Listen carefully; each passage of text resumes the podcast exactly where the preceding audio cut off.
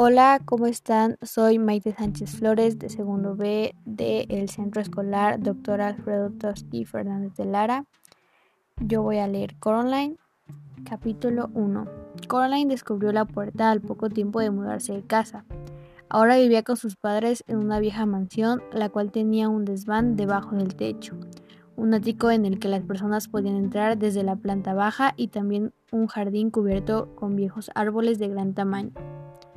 La familia de Coraline no ocupaba toda la mansión, ya que era demasiado, espaciosa, ellos solo ocupaban un piso. Otras personas que vivían en aquella vieja mansión eran la señorita Speak y Forcible. En el primer piso, que estaba debajo del de Coraline, ambas ancianas robustas compartían su vivienda con un montón de viejos terriers. Entre uno de esos eran Jasmine, Andre y Jock. Mucho antes estas dos señoritas habían sido actrices, según era lo que le había contado la señorita Spink a la niña cuando se conocieron.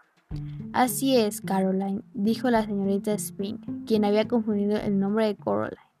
En nuestros tiempos, la señorita Forcible y yo fuimos actrices famosas. Nosotras pisamos muchos escenarios, cariño. Oh, no dejes que Hashmin se coma ese pastel de frutas, o estará despierto toda la noche gracias a esa barriguita. Soy Coraline, no Caroline. Coraline, corrigió la niñita. En el tercer y último piso de arriba de la niña vivía un hombre anciano y algo excéntrico que tenía un gran bigote. Le contó a la niña que estaba adiestrando a unos ratones para que participara en un circo, el cual no se lo mostraría a nadie todavía. Un día, mi pequeña Coraline cuando ellos estén preparados, todo el mundo verá mi maravilloso circo de ratones. Me has preguntado que por qué no los puedes ver ahora. Eso no fue lo que preguntaste. No. Coraline respondió rápidamente. Le dije que no me llamaran Caroline porque mi nombre es Coraline. La razón por la cual no puedes ver el circo de los ratones, le explicó el hombre del piso de arriba, es que aún ellos no están tan preparados, deben ensayar más. Además, ellos no quieren interpretar las canciones que he compuesto para ellos. Todas las canciones que he escrito son graves como un pa, un pa, pero los ratones blancos solo tocarán algo como turutú.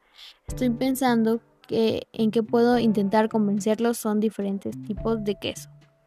La niña no creyó que realmente existiera ese tal circo de ratones, ella pensó que era un cuento inventado por ese anciano.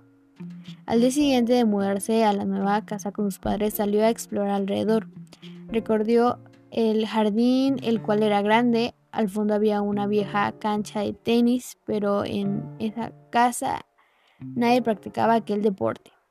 La valla que cubría la pista tenía agujeros y la red estaba totalmente deshecha.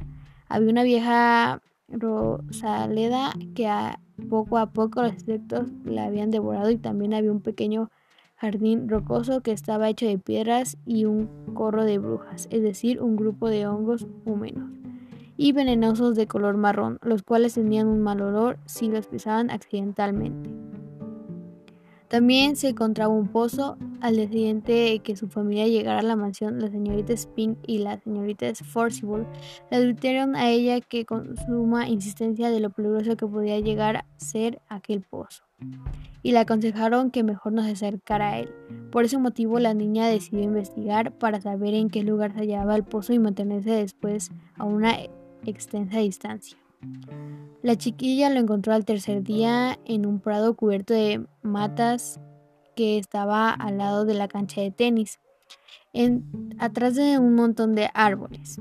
Era un círculo de ladrillos de muy baja altura semi-oculto entre las altas hierbas para que ninguna persona se cayera dentro de él. Además que dicho pozo tenía una tapa hecha de tablas en la cual una de ellas tenía un agujero. Y la niña pasó toda la tarde lanzando piedritas y bellotas alrededor de aquel lugar y esperando al oír el pro que hacían al hundirse en, en el agua al llegar al fondo. Caroline también buscó algún otro animalito por el lugar.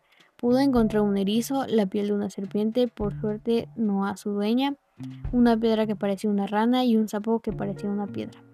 También a un altivo gato negro que rondaba por los muros y los troncos de los árboles y la observaba, pero cuando la niña trataba de acercarse a aquel gatito, él huía. Y así pasó las dos primeras semanas en la casa, explorando el jardín y los alrededores. Su madre siempre la llamaba para que fuera a comer mientras ella estaba explorando por ahí. Además, la niña tenía que abrigarse bien antes de volver a salir, ya que el verano estaba resultando muy fresco. Salía todos los días a explorar hasta que comenzó a llover y tuvo que quedarse encerrada a casa.